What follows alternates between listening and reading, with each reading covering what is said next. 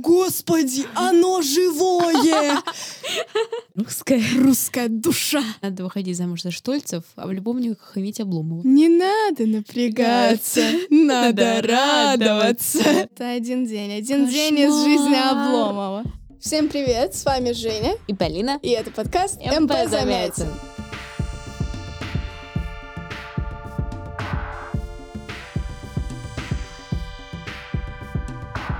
Мы готовимся к ЕГЭ по литературе. Я студентка первого курса журфака МГУ.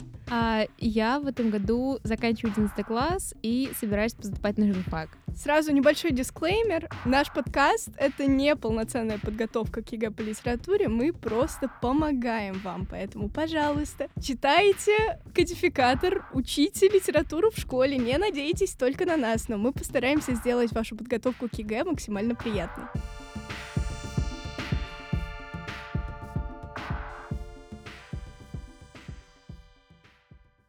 Сегодня мы поговорим с тобой, Полина, об очень интересном романе, очень интересной книге, которая также есть у нас в кодификаторе. И для многих, к сожалению, но для многих и к счастью, очень часто попадаются вопросы по этому произведению в ЕГЭ и в том числе в больших сочинениях. Это у нас что? Это Обломов. да, роман Гончарова «Обломов». Ну, сначала я бы хотела узнать, обсуждали ли вы уже что-то по этому поводу в школе, может быть, даже уже читали, разбирали, обсуждали. Насколько ты вообще в теме? Ну да, мы это и делали еще в прошлом году, в 10 классе. Я помню, как я мучительно долго читала его летом, потому что это невыносимо. Вот, то есть там сам сюжет, он двигается же очень медленно. Так мало того, что этот сюжет медленно двигается, там еще Гончаров так писал, что в целом очень долгие слова. Вот, то есть понимание очень долго до тебя доходит, долгий сюжет, и читать это все очень долго. Понимаю, понимаю, о чем ты. Лично я, когда читала, у меня очень э, сильные ассоциации были с э, Львом Толстым и с «Войной и миром», именно в плане слога и того, как это написано, хотя, конечно, Гончаров пишет по-другому. Ну, не совсем. Все-таки «Война и мир» — это более быстрое произведение. Просто я читала их там почти подряд. А, Я сначала читала «Отцы и дети», «Преступление и наказание», «Обломов» «Война и мир». То есть я за одно лето это все прочитала. По сравнению вот с «Обломовым», «Война и мир» там просто движуха. Вот, то есть там первая же глава, там бал, все дела, там какие-то разговаривают, они разговаривают. Ну, Они же- они разговаривают, а Обломов думает. Слушай, вот первые четыре главы он не встает с дивана, он просто думает, чем тебе не разговор на французском в салоне Анны Ну, ты Павловны. понимаешь, что там несколько персонажей, и они, ну, то есть, они разговаривают, они как-то что-то делают. То есть они не просто лежат и думают. Мало того, что Обломов лежит, так он еще э, думает. А, и то есть, на это, на это все, то есть больше ничего не происходит. Ты мне напомнила, как мы, когда Обломова проходили, и у нас была такая традиция, ну или не традиция, не знаю, как назвать. Что-то нам задавали читать на дом, а что-то мы частично разбирали прямо в классе в рамках чтения по цепочке. И вот у нас читают, читают, заканчивается, значит, четвертая глава, где он сидит на диване вот с первой по четвертой главу, он все это время сидит на диване и думает. Заканчивается четвертая глава, внимание, Обломов встает с дивана, к нему приходит Штольц. И вот у нас идет идет цепочка, доходит до девочки моей одноклассницы, вот самое начало пятой главы. Господи, оно живое! Вот просто, да, это чтобы было понимание о том, как любит Обломов думать и как не любит двигаться. Но э, это немножко поверхностный взгляд. Мы сегодня поговорим об этом и чуть-чуть расширим наше понимание о, об Обломове. Давай я тогда начну с маленькой предыстории, да, как вообще роман был написан. Напечатали его впервые в 1859 году в журнале литературном, которых в то время в России было много, да, у нас журналистика развивалась в основном через литературные журналы, в которых печатали произведения, причем даже запрещенные произведения печатали в специальных журналах сам издат. Но это не так важно, мы говорим об Обломове сейчас, это не запрещенное произведение, печаталось в общедоступном литературном журнале. Но, что интересно, одна из первых глав произведения, Сон Обломова, о котором мы тоже сегодня поговорим, она увидела свет на 10 лет раньше, еще в 1849 году, в тоже журнале «Литературный сборник». И Я думаю, ты знаешь, что сон Обломова — это знаковый элемент сюжетного и идейного построения всего романа, всего произведения. И для анализа образа Обломова, для анализа образа его мысли, его характера очень важно детально разобрать этот сон. Слушай, ну сколько там же не один был этот сон, там было несколько. Ну, в главе, вот это, по-моему, если я не ошибаюсь, третья глава, может а, быть, вторая. он там маленький по деревне бегает? Да, да, вот он. Очень важно его разобрать. Мы его прям в школе детально рассматривали. Ну, об этом тоже сегодня поговорим. Я думаю, ты также знаешь, что Обломов является одним из произведений трилогии романов Гончарова, куда также вошли «Обыкновенная история» и «Обрыв». И вот когда мы в школе об этом говорили, не знаю, упоминали ли это ваши преподаватели, наша преподавательница говорила нам, что она до последнего хотела как-то обойти программу и не включать Обломова, а заменить его на обыкновенную данную историю, потому что она говорила нам, что Обломов, скорее всего, нам будет непонятен, потому что когда ты читаешь его в 10 классе, у тебя Обломов кроме ленивого, бесхарактерного и бездейственного, бездействующего человека, как бы никакие образы, никакие впечатления не вызывает. А это не так. Сейчас мы можем это просто запомнить и заучить как теорию, но, как нам говорили, вот вы лет в 40 прочитаете, и вы поймете, почему Обломов такой, почему Ольга в него влюбилась, почему он умеет любить, а Штольц нет, почему он э, психологически более развит, чем э, Штольц. Это вот все лет в 40, да, в 10 классе это не будет так понятно и так очевидно. Об этом тоже сегодня поговорим. В Обломове Гончаров затрагивает, как многие остросоциальные для его эпохи вопросы, да, например, становление нового русского общества и противостояние исконно русской ментальности, да, в образе Обломова, который сидит, размышляет, думает, мечтает, строит планы. И европейских начал, да, вот, которые воплотились в Штольце. Он весь такой деятельный, работящий, все время что-то делает, все время куда-то бежит, куда-то стремится. Это вот э, характерный для Европы тип характеров и для европейских романов европейского общества. Кроме этого, там, конечно же, затрагиваются и вечные проблемы смысла жизни, любви, человеческого счастья. Об этом тоже сегодня подробнее поговорим. Знаешь ли ты точное жанровое определение Обломова? Насколько я помню, это роман. Да, какой роман? Видимо, какой-то интересный. Это прекрасно, но если ты в ЕГЭ напишешь, что это интересный роман, мне кажется, машина, которая проверяет тестовую часть, не оценит. К сожалению. Хотя там вообще достаточно написать, что это просто роман, но если ты будешь писать большое сочинение, имей в виду, что это социально-бытовой роман, да? Там описываются и социальные острые вопросы, и рассуждения на них тоже присутствуют. И кроме того, быт бытовые какие-то истории, бытовые дела, поэтому социально-бытовой роман. А что ты скажешь о литературном направлении?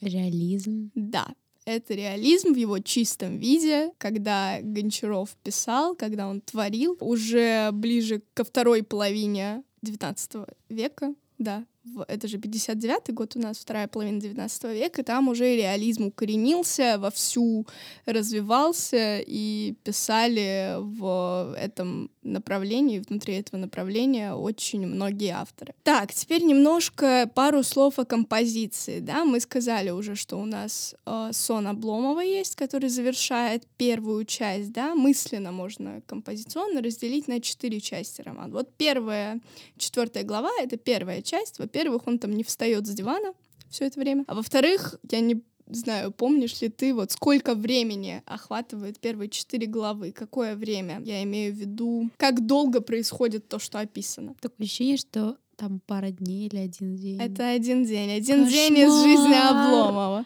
Первые Какой четыре. кошмар! Ну, ем... Четыре дня. Четыре главы, Четыре один главы, день. Один, господи. У Раскольникова такое было. Ну, слушай, э, в «Преступлении и наказании» вообще все за четыре дня происходит. Это нормально, это нормально. Так вот, один день из жизни Обломова, то есть в первой главе утро, он сидит на диване, размышляет. День он все еще сидит на диване, размышляет. Вечер он все еще сидит на диване, размышляет. И ночь он ложится спать, ему снится обломовка. И дальше уже на следующий день к нему приходит Штольц, и начинается хоть какое-то действие. Затем вторая и третья часть, да, с пятую по одиннадцатую главы, это, собственно, основное действие романа, где описываются знакомства Обломова с Ольгой, да, их отношения, отношения Обломова со Штольцем дружеские, да, как они себя друг с другом ведут, как э, Ольга со Штольцем общается тоже, как они коммуницируют. Кульминацией произведения становится, как ты думаешь, что? Разрыв отношений с Ольгой. Да, разрыв отношений Обломова с Ольгой, они расстаются, это кульминация, и приводят это все к тому, что Илья Ильич снова впадает в Обломовщину, а четвертая часть — это уже его жизнь с Агафьей Пшеницыной. Шикарная женщина. Мы об этом поговорим, она действительно шикарная женщина. Так вот, это его жизнь с Агафьей Пшеницыной и смерть, смерть Обломова. Про женские образы, я думаю, мы поговорим чуть-чуть попозже, оставим это на сладкое. Сейчас я бы хотела у тебя вот что спросить. Когда мы в Щуже обсуждали Обломова с Татьяной Спартаковной, она спрашивала это у нас, и ей никто не смог ответить. Мне интересно, сможешь ли ты? Что? Ты чего? Это и про диван? Да. Значит, наверное, сможешь. Ну, так неинтересно. Ну, ладно, все равно. Нашим слушателям расскажем. Вот как ты думаешь, почему, почему именно диван? Он же может лежать на кровати, он может э, лежать на, печи. на полу. Нет, на полу не может. Он, ну, суть в том, что диван — это не единственное место, где может лежать, отдыхать человек, особенно если мы, как 10-11 класс, воспринимаем Обломова поверхностно, пока не углубляемся, и считаем его просто ленивым человеком. Ленивый человек может лежать в постели, не вставая. Ленивый человек может сидеть где-нибудь. Почему именно диван? Чувство защищенности. Чувство защищенности. Обломов чувствует себя защищенным защищенным на диване. При этом это не кровать, потому что образ кровати, образ постели, он все-таки ближе для именно ленивых персонажей. Обломов-то не ленив. Ну, по факту он не ленив, а, ну, просто тут еще вопрос, что мы подразумеваем под ленивостью. То есть, с одной стороны, он безумно ленив, то есть он четыре главы, один день, он ну, как один день. Для нас это один день, а он так всю жизнь живет. За исключением того, когда к нему приезжает Штольц, он просто лежит и ни хрена не делает. А, ну, единственное, что он делает, он думает. Ну, вот, вот. делает же, делает, думает, ну, причем... Нет, ты понимаешь, а, я что имею в виду, то есть, с одной стороны, если посмотреть, человек просто лежит на диване, все, его жизнь удалась ну, грубо говоря, а, ему так нравится, ему все хорошо. Но с другой стороны, он не просто лежит, он думает, причем он думает о каких-то очень важных вещах. С одной стороны, он думает, что, блин, там надо в Обломовке вообще заняться, вот, как бы нехорошо получается, а с другой стороны, ну, начну завтра. Я понимаю, к чему ты ведешь. То есть, если мы возьмем и будем подразумевать деятельность под какой-то физической активностью, то Обломов ленив и бездеятелен. Но я бы хотела опять привести сравнение со Штольцем, чтобы был виден контраст. Штольц везде бегает, везде спешит, везде постоянно что-то делает ручками, ножками, но он не думает, он просто машина без э, душевной деятельности, духовной деятельности, вот как это называется, без мыслительной деятельности. У него мысли все ограничиваются тем, что ему нужно куда-то пойти, что-то сделать, что-то починить, что-то запустить, где-то там что-то построить. Кому-то сходить, кого-то навестить, кому-то деньги дать и так далее. Да, причем, если ты помнишь, вот почему это важно, в сне Обломова это тоже было. Мать-то у Штольца. Она русская. Я не об этом. Ну что? Ну да, нет, она русская, вообще бесспорно, но я как бы собиралась не это сказать. Да, мать у Штольца, она... Я не буду говорить, что она как Обломов, это неправда, но она очень э, духовно развитая, ну духовно ну, вот направленная женщина. Она вот приучала его к любви к музыке, к любви как к чувству, к тому, чтобы он э, не вырос как раз вот этой бесчувственной машиной. Вот я чем и говорю, то есть э, то, что на русское, да, на русское. Русская душа. Да, да, да. То есть э, надо понимать, что э, у Штольца у него отец немец, а мама русская, вот. И, то есть, как бы по большей части Штольц так или иначе, кажется, ну, большей частью унаследовал от отца. То есть там и характер, там и внешность и так далее. А, потому же отец в детстве его тоже достаточно жестоко, ну, как жестоко, Жестко, скорее. жестко, да, жестко. жестко воспитывал. Вот, а мать, она всеми силами э, старалась как-то это все, ну, скажем так, сгладить. Ну, опять-таки, как я уже говорила, там любовь к музыке, там искусство, не искусство и так далее. И то есть здесь именно на семье э, Штольца можно рассмотреть вот эту именно концепцию э, западное поведение и наше русское. То есть у нас немец, этот отец Штольца такой, все делаем, надо сделать прямо вот сейчас, а, надо постоянно что-то делать, а мама такая более меланхоличная, она такая более спокойная, она такая, ну, ребят, надо подумать, надо музыку послушать. Не надо напрягаться, надо радоваться. Ну да, то есть это очень сильный контраст виден, но так или иначе, да, возможно, мать прививает Штольцу любовь к этой всей музыке, но в будущем она, эта любовь остается, но она уже отходит куда-то на второй план, потому что Штольц постоянно что-то делает. Штольц, то он здесь, то он там, то он на приеме каком-нибудь, то он на, ну, на каком-нибудь званом вечере.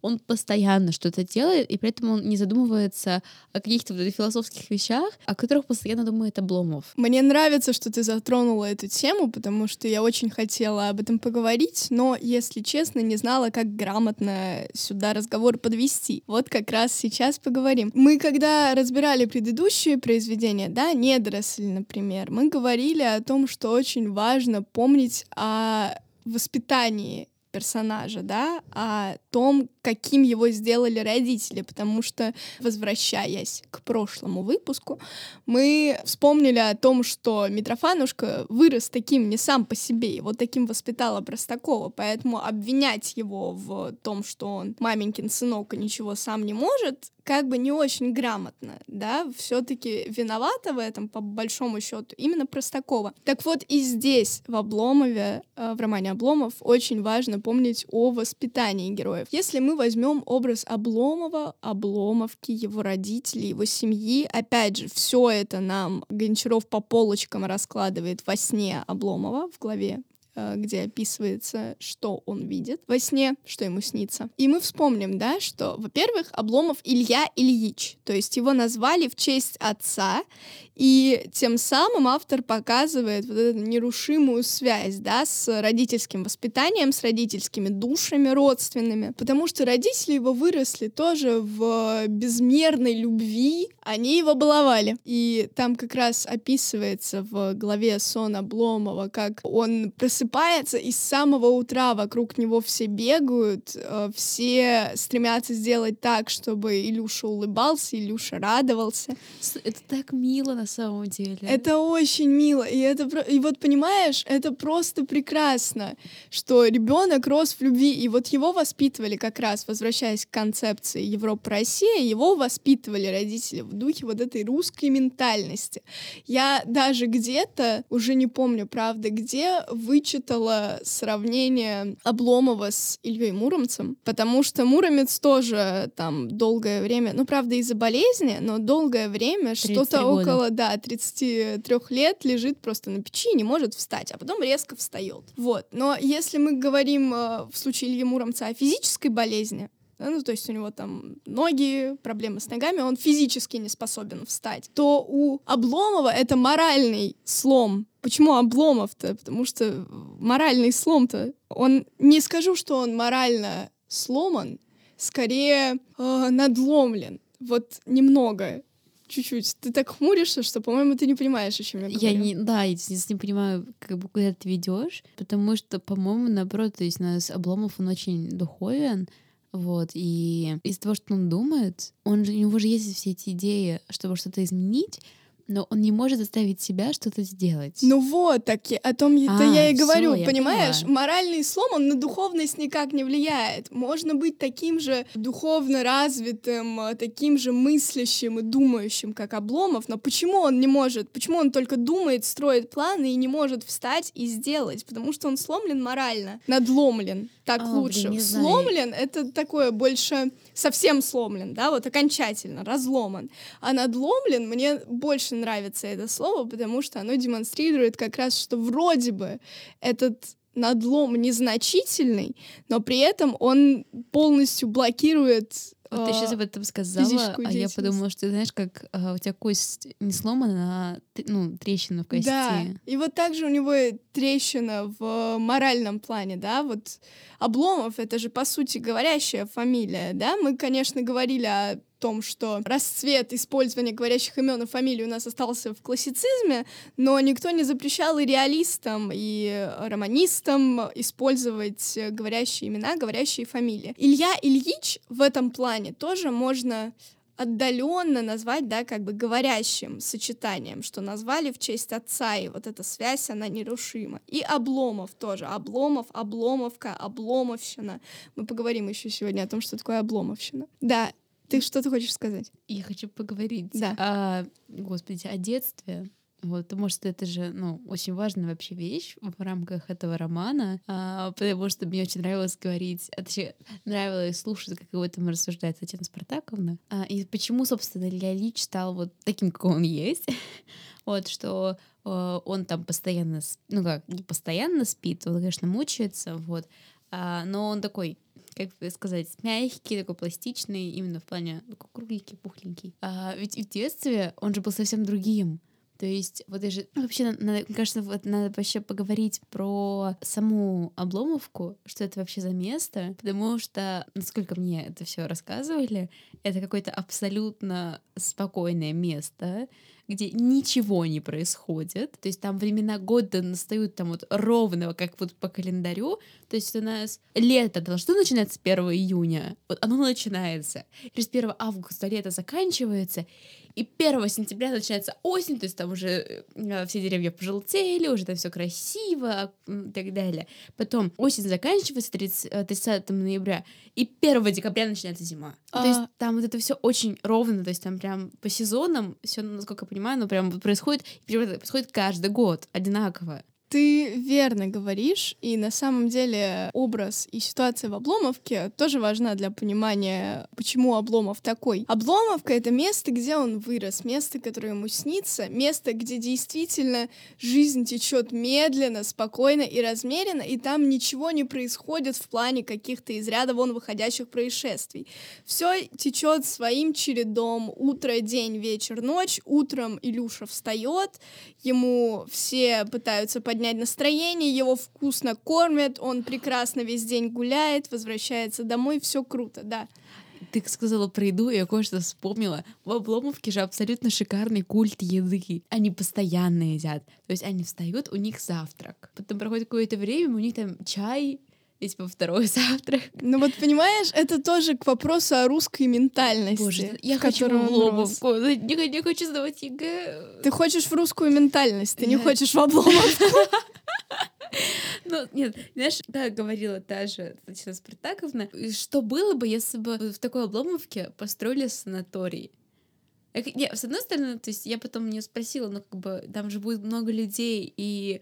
а, Они нарушат Да, идиллию. нарушат идиллию, но, с другой стороны, прикинь, просто приехать на какое-то время, там же, ну, отдохнуть можно вообще морально от всего, Да вообще кажется. шикарно.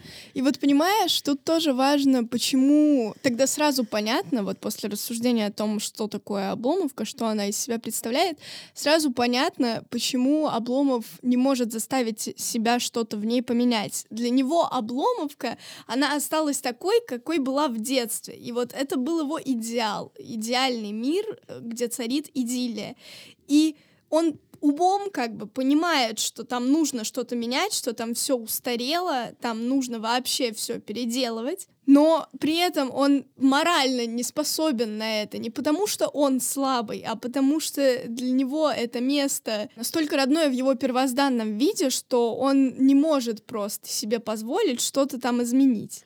Кстати, все еще продолжаю разговор об Обломовке, потому что, ну, мне она очень нравится. У них же, то есть принцип их жизни, ну, если так посмотреть, это вот мы поспали, можно и поесть, вот мы поели, можно и поспать. Ну да.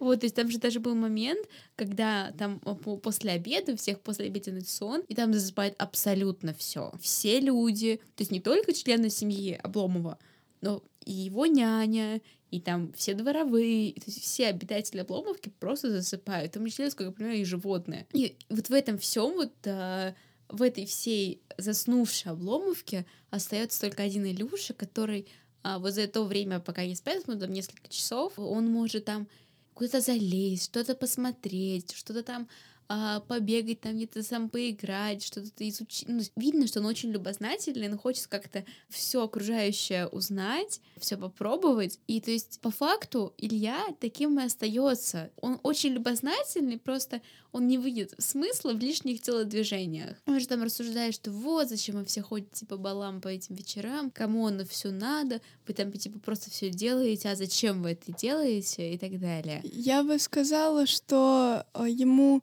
это просто не нужно, да, ну, и, да, возможно, да. он даже в какой-то мере этого боится, да, мы поговорили о том, что он боится что-то менять в родной ему обломовке, в первозданном виде, потому что тогда он сломает и вот это свое представление об идеальном доме, об идеальном детстве, которое ему снится. И также с балами, вечерами, со всеми мероприятиями, куда его зовет Штольц, он на диване чувствует себя защищенным, а когда его из этой атмосферы, где можно нужно просто сидеть и думать и рассуждать, вытягивают насильно, выталкивают, а, он чувствует себя неуютно. Это вообще интересный разговор, его можно продолжать часами о том, что для него зона комфорта и что для каждого человека зона комфорта, и что значит, когда насильно э, человека из нее вытаскивают. Потому что когда ты сам, как советуют все вот эти коучи, расширяешь рамки своей зоны комфорта, выходишь из нее, это круто.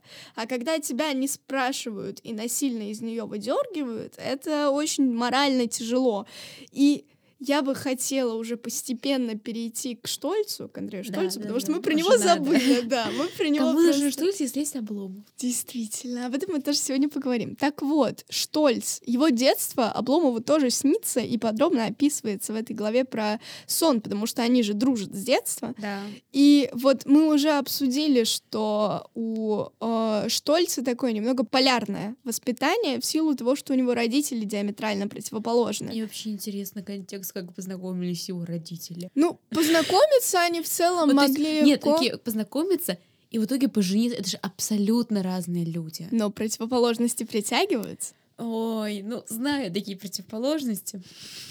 Я тоже знаю. Вот в перерыве между выпусками поговорим с тобой о противоположностях. Мне очень много есть что сказать. Так вот, Штольц Андрей воспитан по-другому, совершенно по-другому. И если Обломова окружала любовь и забота от обоих родителей, от няни, от всех вообще членов их семьи, от всех людей, которые жили в Обломовке, то я не говорю, что отец Штольца его не любил, но он... Это просто разная любовь. Да. То есть, если а, родители Обломова такие, ты же мой маленький птин, птенчик, давай я тебя просто залюблю, заобнимаю и так далее, то надо понимать, что если наш Обломов, он так или иначе дворянин, вот, то Штольц нет. У него отец, насколько я помню, он был каким-то помощником в управлении деревней, mm-hmm. а, вот, и то есть он не дворянин, то есть и поэтому а, отец там постоянно, то есть он трудоголик, да, да, вот. Э, вот. Он немец трудоголик, он постоянно что-то делает, потому что он считает, что это как бы, во-первых, способ удержаться, чтобы тебя не выкинули, но с другой стороны, способ, то есть как жизнь, то есть он считает неприемлемым просто сидеть и ничего не делать. Это очень верно, верно ты говоришь, в том плане, что опять мы возвращаемся к русской ментальности и европейскому типу мышления, типу воспитания. Его воспитывали как раз по европейскому, по немецкому образцу. Мы, ну, как бы это во многом стереотип, но это на самом деле так. Э, европейцы, особенно немцы, они очень деятельны именно в плане физической работы. Вот они учатся, они напрягают мозги так, как не учатся очень многие, не только русские, в целом люди других неевропейских порядков, скажем так. Вот я почему-то заговорила об этом и вспомнила. Нам в университете говорят, у нас же в иностранном отделе на журфаке очень много китайцев, и нам те преподаватели, которые у нас э, перемежаются, потому что у них как бы другой набор преподавателей, но некоторые совпадают у нас. И те преподаватели, которые преподают у них и у нас, говорят, что китайцы и мы — это небо и земля. Они просто сели, открыли там свои компьютеры, тетрадки, они умудряются записывать каждое слово, и вообще они учатся, не поднимая головы. И вот в этом плане в этом плане эта ситуация похожа на то, в какой атмосфере рос Штольц, да, несмотря на то, что у его мамы, вот его мама это классическая такая русская, руссконаправленная живая душа, которая приучает его, как мы сказали, к любви к музыке, к любви к искусству, к любви как к чувству и в целом к чувственности то, с другой стороны, отец его растил вот именно ставя на первый план физическую э, работу, физическую деятельность, потому что, во-первых, да, так он удержится на плаву, так он всего добьется сам, собственно, в каком духе его и воспитывали, всего нужно добиваться самому. И так он э, вырастет э, человеком, который сможет все, вот буквально свернуть горы. Но понимаешь, при этом это, это машина, сворачивающая горы. Он не умеет отдыхать. И да. самое жуткое лично в моем плане просто. Я человек, который любовь ставит на первое место в системе ценностей. Штольц не умеет любить. Вот мы сейчас перейдем к женским образом, да, у нас там ключевых их два. А, кстати, пока мы еще не пришли к женским образом окончательно, да. хотела сказать, что во сне Обломова там же очень четко вот это показано, что там отец отправляет Штольца что-то сделать, я уже не помню что, то есть он дает ему какое-то задание, и Штольц э, сначала он приходит, он ничего не сделал, и отец ему там говорит, ну что-то вроде, пока не сделаешь, не возвращайся. Да. Вот, и Штольц уходит неделю, и мама ему такая же, о боже, что ты сделал, мой муж, что с ребенком, его нет неделю дома. И отец э, говорит ей, что, слушай, Андрей вернется, вот он сделает, он лепешку расшибется, но он вернется. Вот если бы Обломов пропал, это да, это надо было уже бить тревогу, это надо было поднимать э, на уши всех и все, потому что, не дай бог, Илюша потерялся, его, что с ним происходит, непонятно, то что он абсолютно, ну, рафинированный ребенок, то есть он окружен от всего какого-то злого и плохого в этом мире, он, да, вообще в его семье пуп земли, ну, то есть, если так можно сказать, то есть, ну, в хорошем плане, что прям вот он центр семьи, и все, все направлено на то, чтобы Обломов был прям вот какой-то оболочке, чтобы ничего плохого его не коснулось. Но при этом Андрей, он с детства что-то делает, вот если он пропал на неделе, ничего страшного, все в порядке. Ну вот да, мы опять возвращаемся к тому, что Обломова с детства учили чувствовать, учили любить. А, а Обломова, ой, а, а Штольца учили жить. Да, да, работает. Вот жить. Я каменщик, работаю три дня без а! зарплаты. Вот это Штольц. Хотя, конечно, с зарплатой, но не суть. Я плавно предлагаю перейти уже к женским образом, да. э, к ключевым. Конечно, мы уже поговорили немного о матери Обломова, о матери Штольца, о том, как они воспитывали своих детей, какой вклад в это вносили. Но все-таки центральные женские образы это у нас Ольга Ильинская и Агафья Пшеницына. И почему-то ее Аксинья подумала. Нет, она Агафья. Агафья Аксинья да. это у нас в Тихом Доне. Ой. Может быть, кстати, тоже про него Надо поговорим. будет сказать. Да. да. Так, Агафья, вот смотри, перед тем, как я спрошу у тебя, что ты вообще думаешь о них как об антиподах, потому что мы уже поняли, что Штольц и Обломов — это два антипода, две полные противоположности. Так же, в принципе, как Ольга и Агафья. Прежде чем я у тебя спрошу о том, что ты об этом думаешь, я хотела бы сказать, что, ну, может быть, это у меня уже шиза, и я везде вижу говорящие какие-то имена и фамилии, но как бы смотри, Ольга Ильинская, Ильинская, а Обломов у нас Илья Ильич, то есть по сути, уже в ее фамилии, как бы, фамилия — это авторский прием, на мой взгляд, может быть, я не права, и со мной поспорят профессиональные литературоведы, но э, я тут толкаю свою точку зрения, ты не обязана с ней соглашаться, и никто не обязан. Ильинская и Илья, то есть связь между ними, она намечена уже даже в именах и фамилиях, потому что чувства-то между ними, они искренние, Обломова научили любить, он знает, каково это, и как это правильно делается, как правильно любить. Хотя правильно-неправильно в вопросе чувств это может быть не очень адекватные, не очень логичные категории, корректно. да? Корректно, спасибо. Не очень корректно. Рассуждать о том, как любить правильно и как любить неправильно. Но Обломова любить научили, а какой девушке, какой женщине не нравится, чтобы ее любили. А Штольца любить не научили. Но вот возвращаемся к тому, что сказала однажды моя преподавательница по литературе. Эта фраза запала мне в душу. Девушки влюбляются в Обломовых, а замуж они выходят за Штольцев. Вот что ты об этом думаешь? Ну, во-первых, надо выходить замуж за Штольцев, а в любовниках иметь Обломова. Вот. Прелесть. Ну, в этом плане, да, я согласна, вот, потому что Штольц — это человек, который просто будет делать деньги. Он будет делать деньги, а ты будешь на этом наживаться, говорить, что ахаха, какая я молодец, что вышел за богатого человека. Ну, или не очень богатого, то в будущем. Потому что то с тем упорством, с которым работает Штольц, он сто процентов должен быть богатым. Ну, и в этом плане, кстати, да, я об этом раньше не задумывалась, но если опять уже ну, начинать говорить о женских персонажах, то Ильинская, она подходит Обломову именно как Скажу по-другому. Если брать, например, а, вот если мы сказали, что надо выходить замуж за Штольца, а в любовниках иметь Обломова... Мы не так сказали, ну ладно.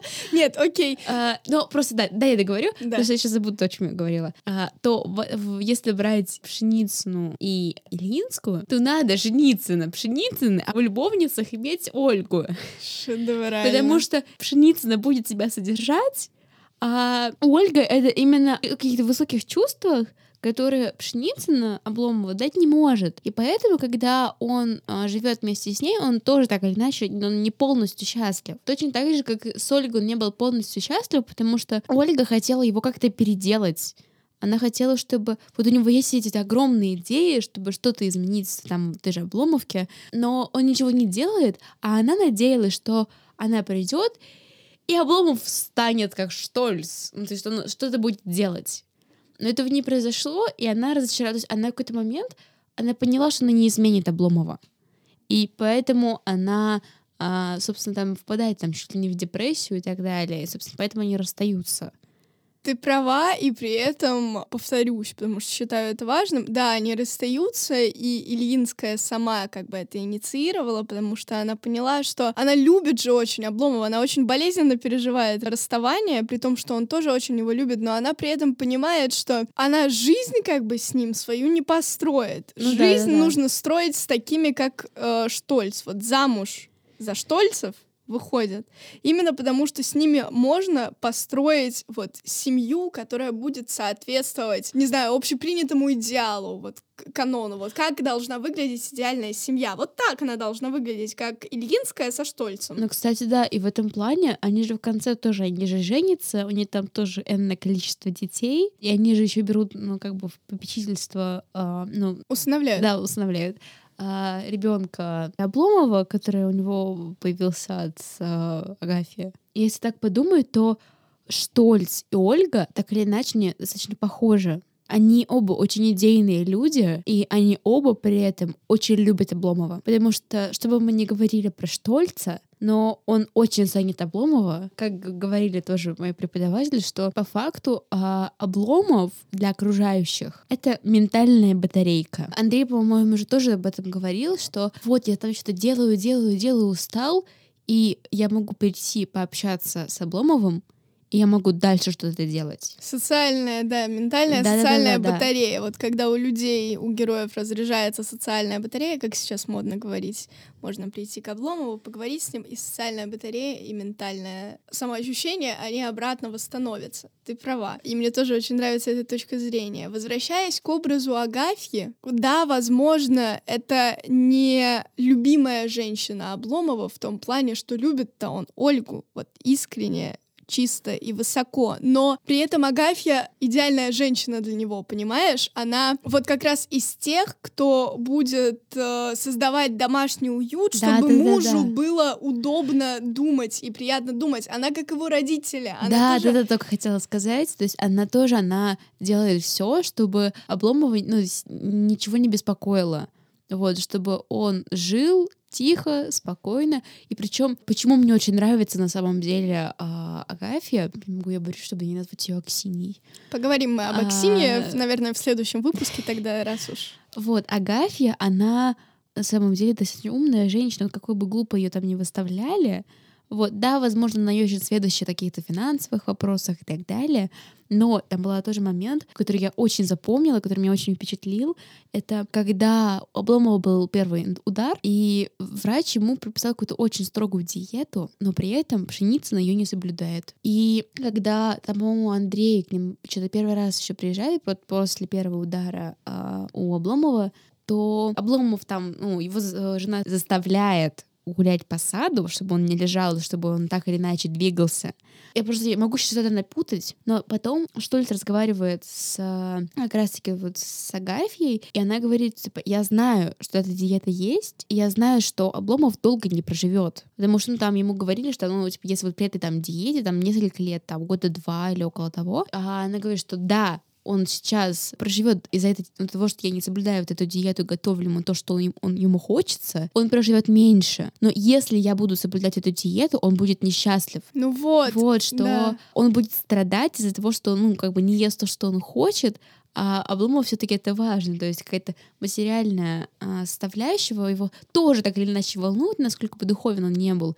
И вот этим фото, то есть это все-таки, мне кажется, какая-то жуткая забота, когда ты позволяешь делать человеку что-то, что ему хочется, хотя ты знаешь, что возможно, ну, даже невозможно, сто процентов это ему навредит, но ты понимаешь, что уж лучше ну, быстрая смерть, чем а, мучительная жизнь. Медленная, мучительная, да. Слушай, мне нравится, что у нас разговор постепенно приобретает такие философские оттенки, но вместе с тем, я думаю, что нам нужно все-таки вернуться Да.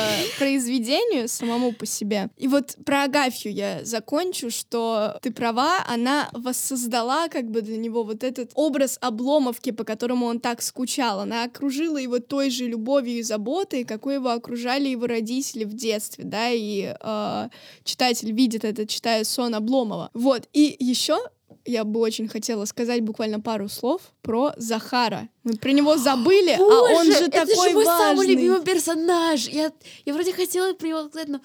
А, мой мужчина, мужчина моей мечты. Вот Всё. Захар действительно мужчина мечты. И понимаешь, почему он остается с Обломовым? Вот это тоже для него, для Ильи Ильича, Захар — это то, что осталось от вот прежней Обломовки, которую он так любил. Поэтому как бы он Захаром не помыкал, как бы он его не гонял, он все равно вот любит его, и это больше, чем отношение господина и его подчиненного, да? Это да, но, а, извини, перебью. Просто в моем понимании еще, а, опять-таки, вот эта русская ментальность, что там же Андрей называет Обломова там барин, барином он его называет. Вот, и то есть там же а, тоже в России очень четко была связь между вот барином и его слугой. То есть а, для слуги барин это вот наше все. вот что слуга для барина делает все что угодно. И с одной стороны, это вот эта связь тоже есть это между Обломовым и Захаром. Но в то же время надо понимать, что они оба вышли из Обломовки. А в Обломовке делалось все, чтобы Илюше было хорошо. И Захар, насколько я помню, он тоже с Ильей типа самого детства. И Захар делает все, чтобы Илюше было хорошо. Сколько бы лет Илюше бы не было. Да, и понимаешь, вот я опять хочу вернуться к тому, с чего мы начали, говоря о Захаре. Их отношения, да, Обломова и Захара, это нечто большее, чем отношения барина и его слуги. Вот. Да, да, да, да. И да. как бы они друг на друга не ворчали, как бы Обломов не гонял Захара, как бы Захар не ворчал себе под нос, что Обломов сам ничего не делает, а его гоняет. Прошу заметить, что Гончаров акцентирует на этом внимание. Захар никогда не жалуется на Обломова, когда разговаривает со своими знакомыми, Да. которые тоже в подчинении у других бари- баринов? Ба- Бояр. ба- нет, бой- бояр — это бояре, а барин... Баринов? Я думаю, да. Да, в общем, в подчинении у других людей, когда он разговаривает с ними, он никогда на Обломова не жалуется. Вот Да. они жалуются на то, какие у них господа плохие. Вот, у других господ. Когда они жалуются, э, какие у них господа плохие, как они их гоняют, какие они, может быть, даже где-то жестокие, жесткие. Никогда Захар ни разу не пожаловался на Обломова, потому что вот он действительно то, что осталось из старой прежней Обломовки, и он даже любит Обломова, вот тоже своеобразная Мне кажется, эта там любовь какая-то связь еще, знаешь, что-то вроде отец и сын. ментальная. Ну, да-да-да, то есть ментально, не в прямом смысле.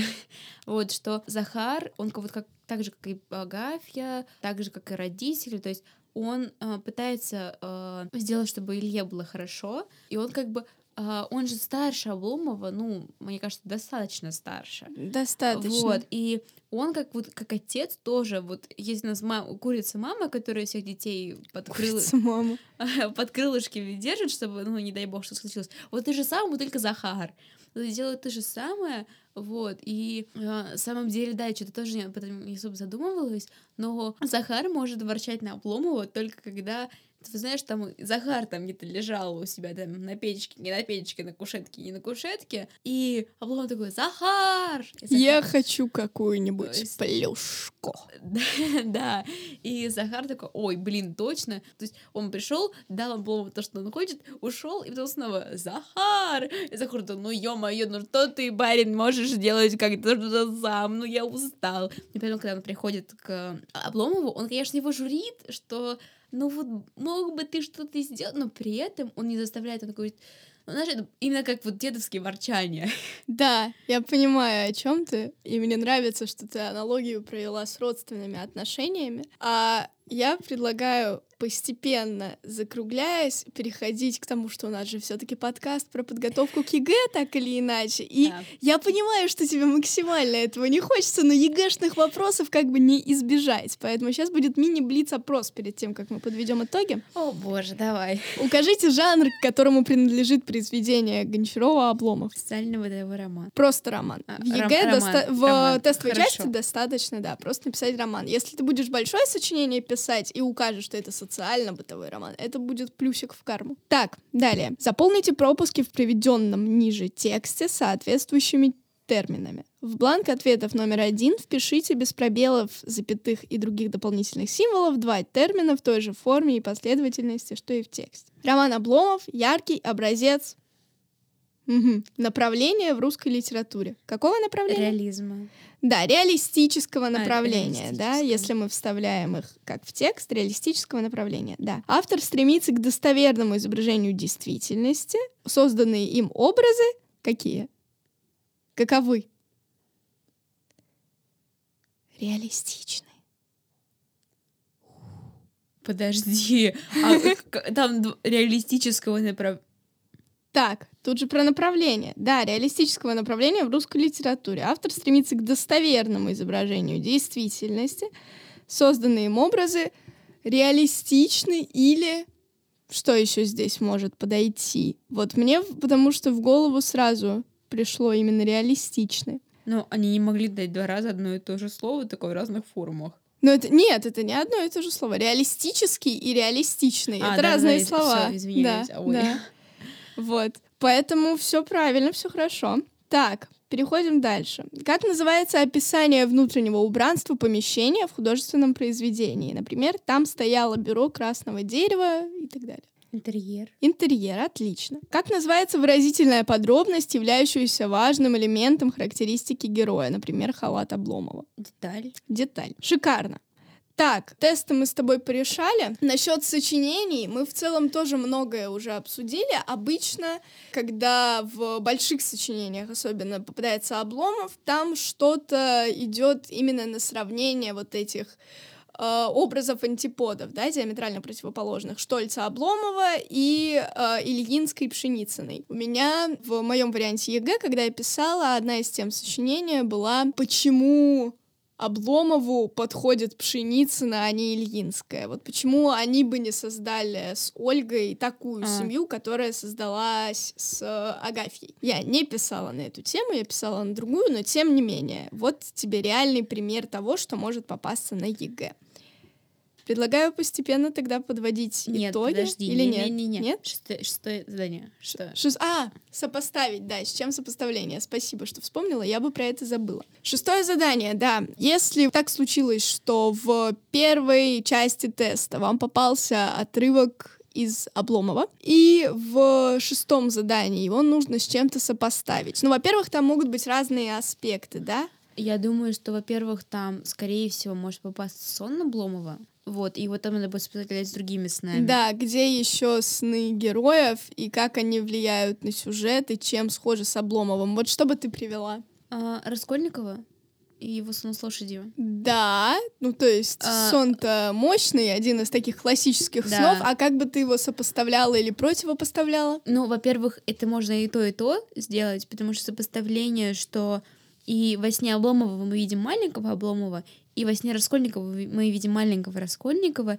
и эти два сна, они объясняют так или иначе э, поведение персонажей, почему они делают так, а не иначе, и вообще объясняют, э, почему персонажи вообще такие, какие они есть. И, какие-то очень важные черты характера, не знаю, как, наверное, можно так сказать. Вот, а на противопоставление в том, что во сне Раскольника мы видим какую-то жесть, э, что там, по-моему, лошадь там чуть ли не топором забивают, и бедный мальчик в этом берет, держит там эту несчастную голову лошади, Uh, и то есть там вообще жесть. Мы поговорим о снах еще да. отдельно. Ага. А во сне Обломова все-таки мирная, красивая обломовка, все спокойно, все хорошо, никто никого не убивает, дни просто идут один за другим, все в порядке. Отлично, то есть здесь можно сыграть как на контрасте, так и на сопоставлении. Это очень круто, когда можно сделать и то, и другое, потому что эксперты ЕГЭ это ценят, и очень часто в шестом задании именно вопрос, в чем можно и сопоставить, и противопоставить.